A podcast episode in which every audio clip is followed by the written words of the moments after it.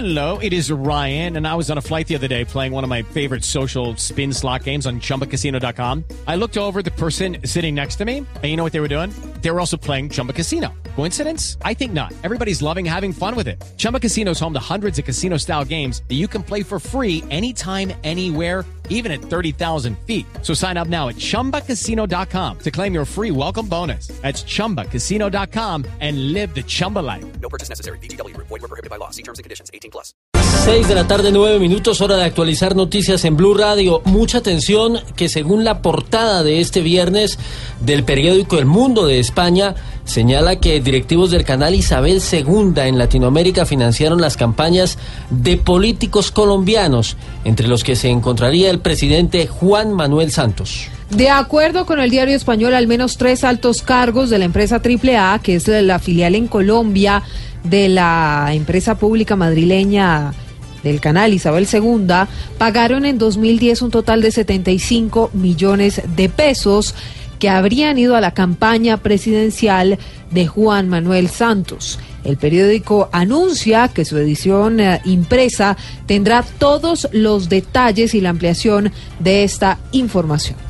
Mañana pues eh, día importante con esta noticia y seguramente se desprenderán reacciones en Colombia y atención también a esta noticia porque la Superintendencia de Industria y Comercio pidió al Tribunal Administrativo de Cundinamarca levantar la medida cautelar que tiene frenada la venta de Café Salud por no encontrar ninguna violación a la libre competencia económica. Sebastián Vargas. En el escrito que fue trasladado por parte de la Superintendencia de Industria y Comercio al Tribunal Administrativo de Cundinamarca, le señala que no se encontraron violaciones de la libre competencia económica en el proceso de venta de Café Salud por el solo hecho de tener una sola oferta integral. La Superintendencia ha presentado a ese tribunal la prueba de que Presta Salud sí cumplió con la obligación de solicitar la autorización previa de la autoridad de competencia para llevar a cabo la compra de la EPS más grande del país. Por eso ha solicitado al Tribunal de Cundinamarca levantar la medida cautelar y autorizar la venta de Café Salud. Sebastián Vargas, Blue Radio.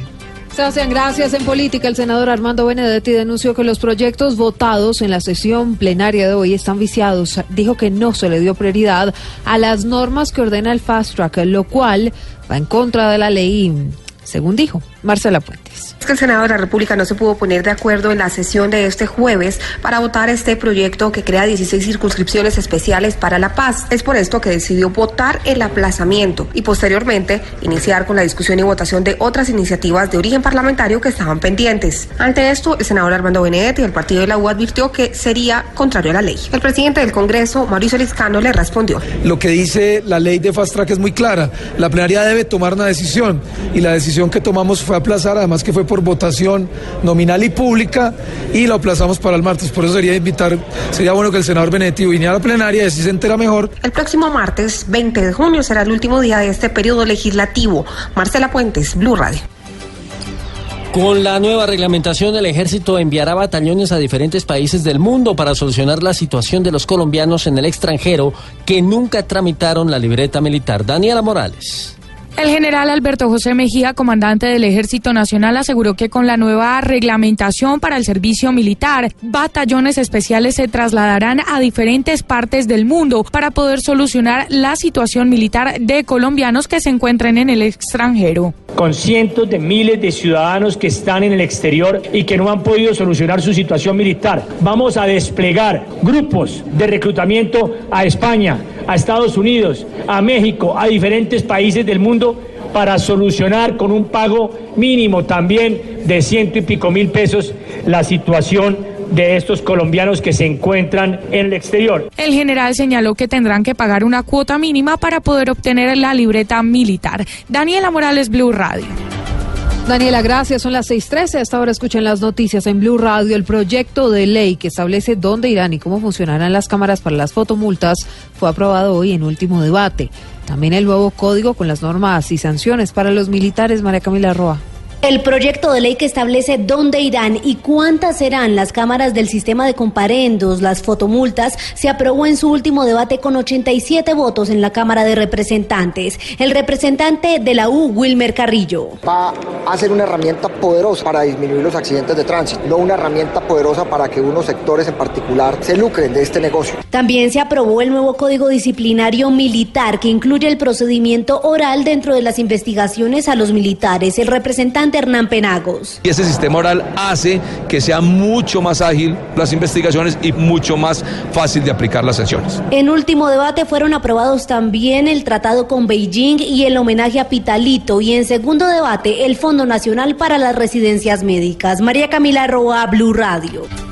En una vivienda de Florida Blanca, Santander, fue capturado un cabecilla del ELN que pretendía reactivar un frente de esa guerrilla con el propósito de recuperar el control territorial en el departamento. Verónica Rincón. Tras una diligencia de allanamiento y en un trabajo conjunto entre Fiscalía, Policía y Ejército, fue capturado alias Uriel, un cabecilla del ELN que había sido delegado por el Frente Nororiental para reactivar una estructura de esa guerrilla en Santander y así recuperar las áreas de dominio territorial que habían perdido. El general Elder Giraldo, comandante de la Quinta Brigada del Ejército, entregó detalles. Para dar cumplimiento de acuerdo a las proyecciones del quinto Congreso del ELN de reactivar uno de los frentes que delinquió durante muchos años en Santander, el Frente Manuel Gustavo Chacón Sarmiento. Según el ejército, este cabecilla del ELN estaba extorsionando a campesinos en el municipio de Río Negro. Un juez le dictó medida de aseguramiento y tendrá que responder por los delitos de extorsión agravada y desplazamiento forzado. En Bucaramanga, Verónica Rincón, Blue Radio. Se agudiza la crisis sociopolítica en Venezuela. Blue Radio informa. 615, la canciller Delcy Rodríguez rechazó las declaraciones del vicepresidente de Estados Unidos, Mike Pence, quien pidió a la región acciones más contundentes para solucionar la grave crisis en Venezuela. Insistió en que se trata de un plan intervencionista de parte del gobierno Trump. Santiago Martínez en Caracas. Así es, buenas tardes. Lo expresado por la jefa de la diplomacia venezolana fue a través de su cuenta en Twitter donde rechazó el plan injerencista que, insiste ella, impulsa el gobierno de Estados Unidos contra Venezuela, pero ahora con ayuda o apoyo de gobiernos de derecha y agentes de la OEA. Asimismo, la canciller venezolana condenó las recientes declaraciones durante una reunión en Miami del vicepresidente estadounidense Mike Pence, quien asegura Venezuela se atreve a condenar la democracia en el país sin notar que en Estados Unidos no se respeta ni se gobierna la voluntad popular. Por dijo la canciller Delcy Rodríguez que el extremismo que gobierna en Estados Unidos encarna el belicismo más amenazante a la humanidad y atenta contra los derechos de la naturaleza. Desde Caracas, Santiago Martínez, Blue Radio. Hora de hablar de deportes. La selección Colombia Sub-17 tendrá un nuevo microciclo en Bogotá del 19 de junio hasta el domingo 25 del mismo mes. La información, Jonathan Sachin.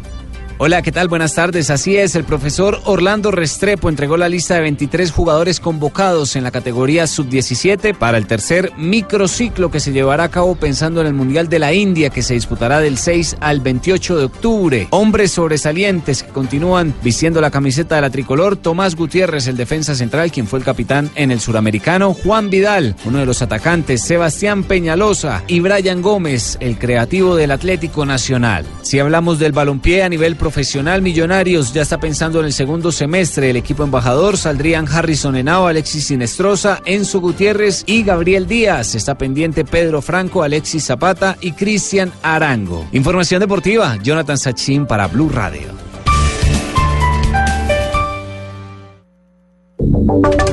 Y ahora en Blue Radio, la información de Bogotá y la región. 617 en firme quedó el acuerdo distrital que busca disminuir los casos de feminicidio en Bogotá. Los detalles, Andrés González. Hace pocos minutos fue firmado el acuerdo que busca disminuir el feminicidio y proteger a las mujeres en Bogotá. El acuerdo aprobado por el Consejo de la Ciudad el pasado 30 de mayo crea la posibilidad de coordinar todas las entidades del distrito en pro de la protección de la mujer. Al respecto, el concejal de Cambio Radical, Jeffer Vega. En conversación con el alcalde el día de hoy y con la Secretaría de la Mujer, estamos organizando un evento de socialización para que se llegue a las 20 localidades, eh, todas las instituciones, a toda la comunidad educativa, a todos los funcionarios, la socialización de este importante acuerdo que va a permitir la prevención en materia de maltrato y la materialización de la peor forma de maltrato que es el feminicidio. De acuerdo con cifras de medicina legal, en Bogotá durante el año 2016 se registraron más de 23 mil casos de violencia física contra la mujer. Andrés González, Blue Radio. A esta hora, Blue Radio y Waze le cuentan cómo está la movilidad en Bogotá. La información sobre el comportamiento del tráfico en la capital de la República, Rubén Ocampo.